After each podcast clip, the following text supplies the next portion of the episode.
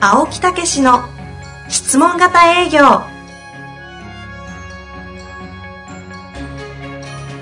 営業それは商売の原点トヨタ大阪ガス生協などの営業マンも実践2万人を超える営業支援を行った青木武しが営業の真髄を語り尽くします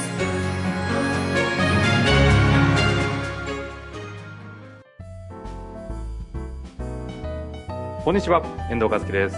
青木武の質問型営業、青木先生よろしくお願いいたします。はい、よろしくお願いいたします。いやいや、やなんすかこのカメラ。ラ綺麗すぎじゃないですか。いやいやいや、デコチン映ってるかなんすかこれ。光ってんじゃん、デコ。 いや、ピカピカですけど、光当ててるんですか。何を言ってんねん。もう1ヶ月で自相家当、発電あ自じ家発自家発電。電いや、やめてください。あのね結構です。え最近いかがですかいやー、もうね、今コロナがやっと解除された頃やけどね。あそうですね。えもう。めっえちゃテレワークで忙しいんですよ。嘘。本当ですよ。朝起きてからもう夜寝るまで。あんな暇だったのに。いやいやいやいやいいや。やいやズームに乗り遅れて、あ の、おオンライン参加できない人が、この1ヶ月ですごいですね。いやー、もう本当すごいですよ。もう散歩も始めしててんけど、散歩も行けへんぐらいよ。あ、そんな忙しいんですかそうそうそう、研修、研修ももう10時からしはいろくえー5時、うん、企業研修なんか当たり前のようにこれ、やってたりね、え、なになに企業研修すらもズームですか今ズームズーム、できるものできるあ 10, 10時から12時までして1時間休憩して、1はい時から3時でまた15分か、それぐらい休憩して、えー5時まで。うちの研修もやってるからね、何人ぐらいで研修するんですかだいたい6人ぐらいですよね。ここ6人入ってやるんですかそうそうそうそうそう。研修成り立つんだ。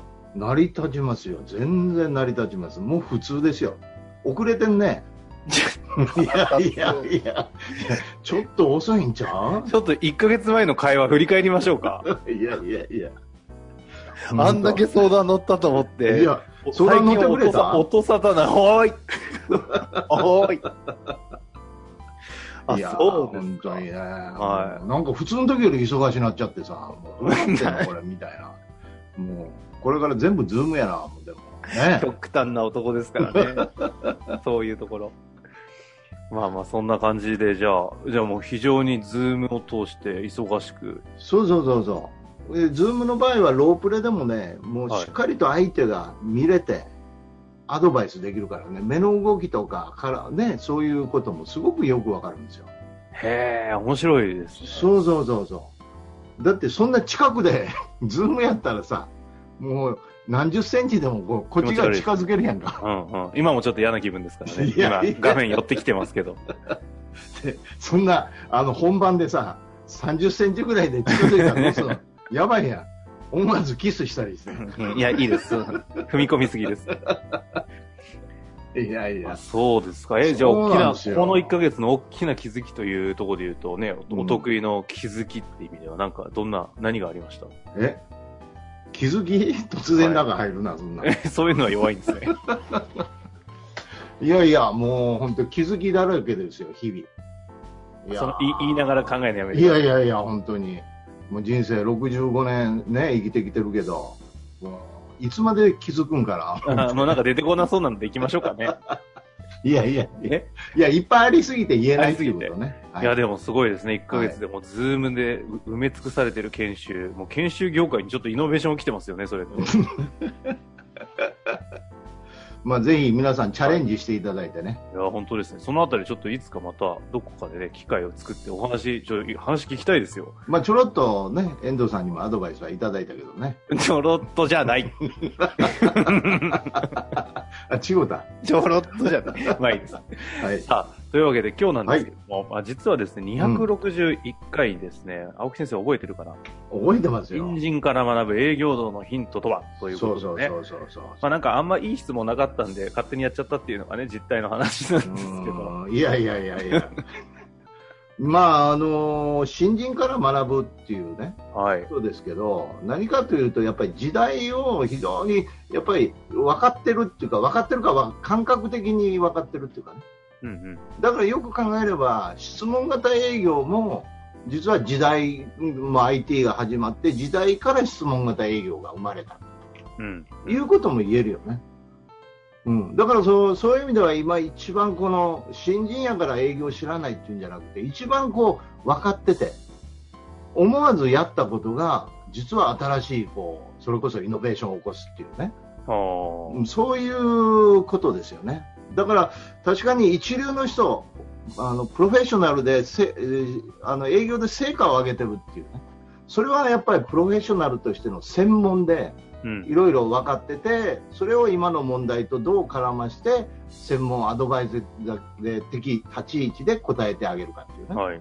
そういうことでは影響あるけど、入り口のね、切り返しとかね、アポ取りとかいうのは、実はね、新人の方がうまかったりするんですよね。ええまさにね、その話をして、そうそうそう。エピソードを話されたんですよね。そでも、いやー、もうか、もうか、あんな気づきは久々だよって言って、う。それが何かを教えず終わったっていう最悪の回 そうが、そうあの、261回だったんですそう。そうそう、261回すごいよ。12分で終わってるから。そうですね。最後、ノウハウ言わんかいっていうね。なんですけど、このまま行くと前回と同じ一途たどりそうなので、ちょっとね、巻き巻きでね、あの、ああんなの時のエ巻き巻きピソードをキュッとまとめてちょっとそおう話そいうたそだうけますかそう、うん。まずは反論ですよね。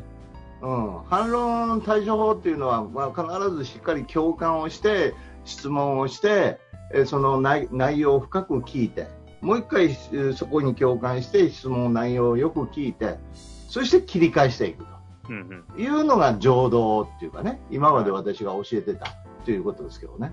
はい。まあ、たまたまこの新人がですね共感がもう弱いというか素早く共感、まあ、多少共感してるんだけどね、ええまあ、土地活用というところでアプローチ行った時例によっても断られるわけですよ、はいはい。もう地域のその地主さんとかもうそんなんもういらんみたいなね、うんうんううん。ん、ところがその営業マンが行った時にパッと断られた時にえなんでですかって言ったわけよね、ええ、ほんならその地主さんがなんでってお前そんなもんお前いっぱい来てるやんけって言って言われたらえどんなん来てるんですかってうんうん言ったわけよねいやいやお前前もこないして来てこう言うてどえどんなん言ったんですかってうんいやこうこうこうちゃうのああうちは違いますわうちはものすごくさらに違う方法なんですえそれどんなんやねんえそそうかほんならちょっと座って説明してみいやという話やったんですよああ、そうだそうだ。そうそうそうで、そこれで終わったんですね。そうそうそうそれで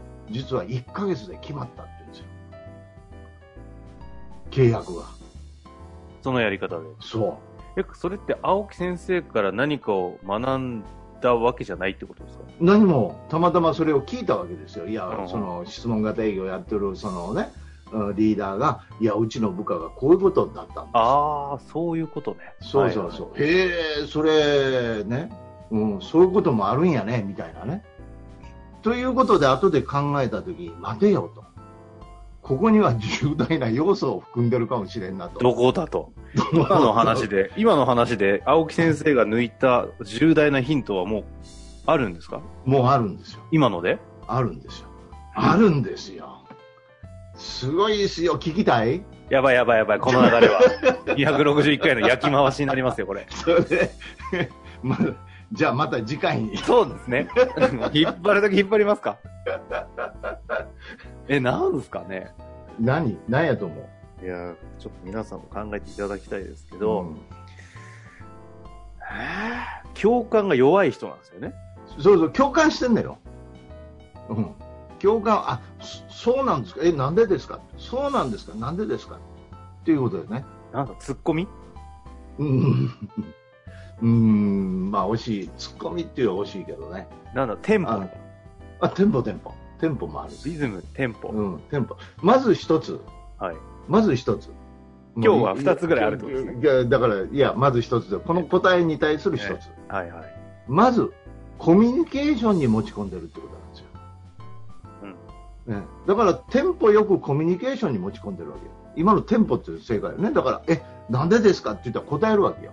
はいはい。ところが、なるほどねって言って、えそれどういう具合ですかって言って、いや、もうそんなんええからって言われちゃうわけよ。あーあ。共感をし微妙微妙な違いね。微妙な違いなんですあよ。あ。え、なんでですかって、これ、これなんですよ。そうなんですかなんでですかどんなんですかこういうテンポなんですよ。え、その例を悪い例というか、そのテンポ悪い例だとどうなるんですかうわだからなんか言われるやん。あええよって言ったら、あそうなんですよねっていろいろありますからって、え、どういう具合ですかって、いや、もうええ言うてるやん。あー、なりそう、なりそもたもたしてたわけですよ。え、なんでですかって、もう、えっていうところに共感があった。そうなんですかどんなんですかって、こういう具合ですよ。う。はあ。ね演技、そもそも演技うまいっすね。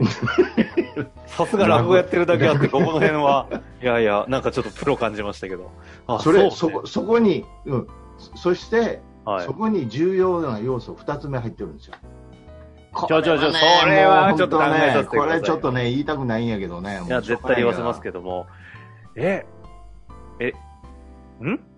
重要な。今のどの辺にいやいやだから今の一つ目は分かったよね。コミュニケーションへ持ち込むと。うんうん。うん、テンポよくコミュニケーションが入っていくと、なんかいつの間にか話してるということね。え二つ目は、共感を強くすると、その考えを固定しすぎるんですよ。ねいや、もう、そんなんええわあーって言ったらそうなんですねそういうことっていう。ああ、はあ、はむしろそれを、いや、いろいろそういう人来ますよねって言ったら、そやからいらん言うてるやん、みたいな。固定しすぎるんですよ。あ。ああ。だからそれを事実として見て、どういう具合ですかっていうね。だから一つのその、ね、これちょっと見えないかもしれませんけど、一つのものの見方をしてるわけですよ、そのはい、地今主グさーんは。グーをゆや人差し指で一生懸命ツンツンしてますね。一つの見方をしてるわけよ。うん。とこ、これを固定しすぎると、これ動かなくなるんですよ。あだからこの事実をこう見てることでえどんなんですかっていう言ってそれを軽くいなしながらいやこうこうこうやとかこの事実をこうその事実を捉えてパッと切り替えるわけよあ。じゃあこういうこと事実の解釈に共感しすぎると固定するので、そ事実解釈の部分はささっとき聞いちゃえ、聞いちゃえってそう言そううそうと雑ですけど、う、え聞くことで思考のその考え方が枠組みがこうはまる前にえ、そ違う多角的な視点を持たさせるみたいな。うだから簡単に言えばじゃあこういうことやったらどうですかっていう話ですあよすげえでしょこれあー。え、それが、えっ、と、実践しな、ダメなパターンだとどうなるんですか実践したらいやさっき言ったようにいやそれは大変ですよねいやあだから自分も固定してるわけよじあの自分もそういうことをたくさん聞いてますっていうことなんですよ自分もそこへ共感じゃなくてもう同意しちゃうんですよ長すぎるとはいはいはいはい。だからいらん言うてるやんっていうことになっちゃうんですよええわ、かりますわかりますね、わかりますね。この絶妙な違いね。これだからすごいですよこれえ、けどこれさ、一歩間違えると、うんいやもういらんって言ってるじゃないかとうんいうのに対して、うんえ、どういうことですかっていうと、だからお前何なんだよみたいな、ちょっとこの、そうそうそうそうだからこちょっことの共感するんですよ ちょっと共感ですよね、でも。そうなんですかなんでですかそうだからここはねものすごい反復しない練習しないといけないんですよはあスキルじゃないですか、もうこれもうは。これはもうなもう落語の世界やねこれは落語の世界ですね。うんだからいつも言うように、パッとね、寝てる時に、うん、パッと起こして、いらん言うてるやんと、え、なんでですかって 答えながら。 寝起きを狙いそうそれは、それいいっすね。 ちょっとエンタメ型質問型営業。まあそもそも青木先生ちょっとエンタメ感あるけど、その練習ワーク欲しいっすね。そうそう。ほいで、あの、上司がさ、あの、せ背中、ポンポン、仕事一生懸命してる部下にさ、ポンポンって背中に叩いて、いらん言うてるやんって言ったら、パッと振り返って、え、どういうことですかって言うからのそれちょっと座長と一緒に組ん で、あの、なんつう演技から学ぶ質問型営業やりますよ。それ 絶対いいって。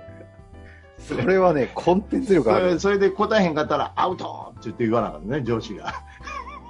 ああ、なるほどね。もう、社内をエンタメ化しようそうと。そうそうそ あう。それ最高の企業研修じゃないですか。いや、ほんでもそれぐらい反論というのは、もたもたしてたらあかんという話なんですよね。反論はもたもたしてたらあかんね。そうそうそうそう。ということなんよね。はわあかはあうん今の話はね、だいぶ。るいやー、だからね、それを分析して、実はそれ本かい書いてる時に、はい。本にそれの題材を載せたんですね。うんうん。本の中で、分かって、分かったというか、その、どの仕組みが分かったんですよ。の棚卸ししてるうちにものすごいあるんですよ、本書いてると。まさに新人から学ぶ系ですね。そうそうそううんうんそう。うんちょっと待てよ。これは大変なこと見つかったぞ、みたいなね。うんうんうんだからこの気づきがないんじゃない。気づきだらけなんですよ、私ね。いい そこに戻すんですね。冒頭の。あ意外と練り持ってたん憎でたらしいすこと言ってたか ら。ね。練り持ってたんですね。ちゃんと回収してきた。いやいや、すごいですね。でも他にもありましたよね。そうですよ。それからアポ。はいはい。アポを8割方取るというね、話があって、ちょっと、ちょっとじゃあ、それ取れるんですよねって言うから、あ、そうなのみたいなう。んうんううん。ん。うんちょっとやってみって偉そうに言ってたんやけど、はいはい。こうこうこうこうこう。ああ。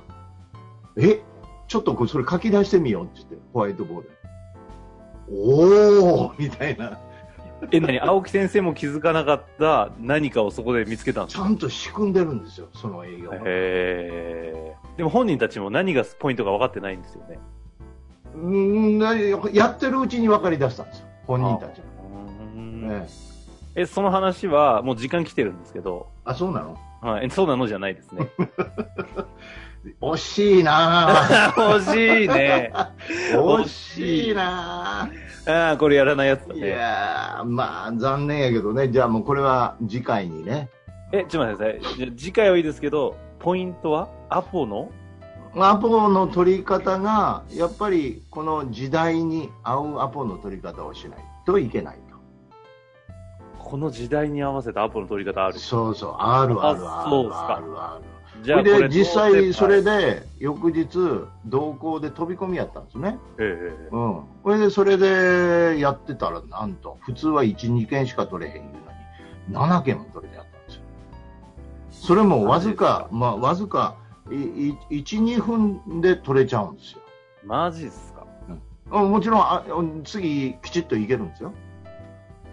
それ説明できるんですね。説明できるんで、今です日は説明しないんですね。そうそうそう。最低ですね、も。いやいや。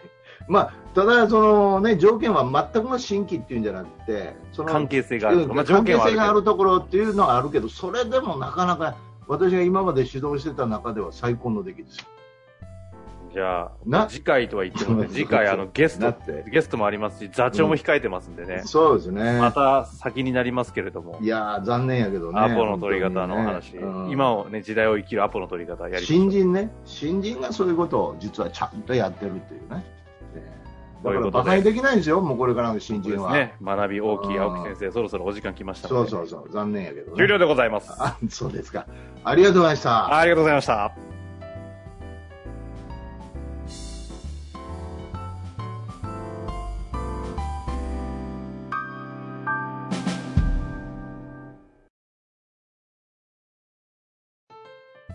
本日の番組はいかがでしたか番組では青木武氏への質問を受け付けておりますウェブ検索で「質問型営業」と入力し検索結果に出てくるオフィシャルウェブサイトにアクセスその中のポッドキャストのバナーから質問フォームにご入力くださいたくさんのご応募お待ちしております